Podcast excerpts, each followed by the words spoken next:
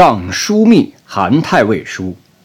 苏辙，太尉执事，哲生好为文，思之至深，以为文者气之所行。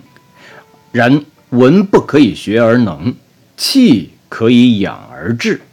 孟子曰：“吾善养吾浩然之气。”今观其文章，宽厚宏博，冲乎天地之间。趁其气之小大。太史公行天下，周览四海，名山大川，与燕赵间豪俊交游，故其文舒荡，颇有奇气。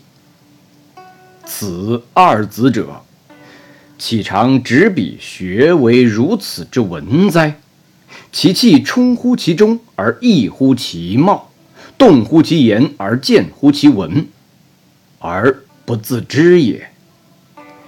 则生十又九年矣，其居家所与游者，不过其邻里乡党之人，所见不过数百里之间。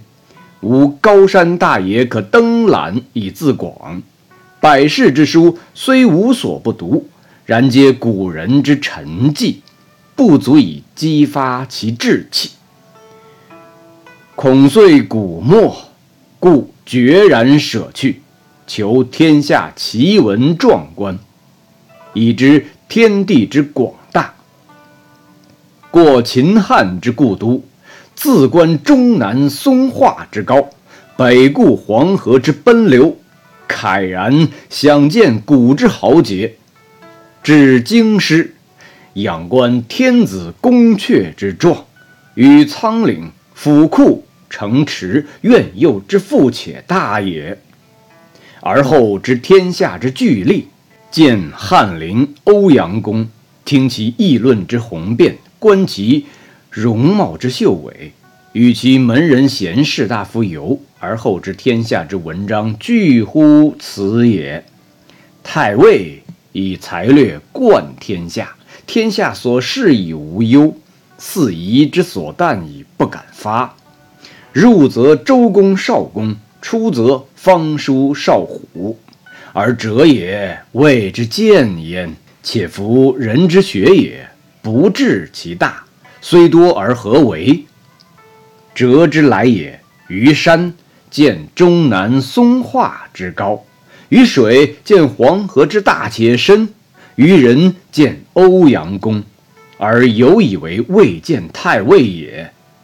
故愿得观贤人之光耀，闻一言以自壮，然后可以尽天下之大观而无憾者矣。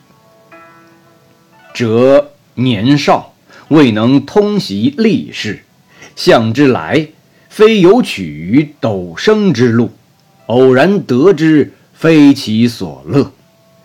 然幸得赐归待选，便得悠游数年之间，将归益至其文，且学为政。太尉苟以为可教而汝教之。有幸矣。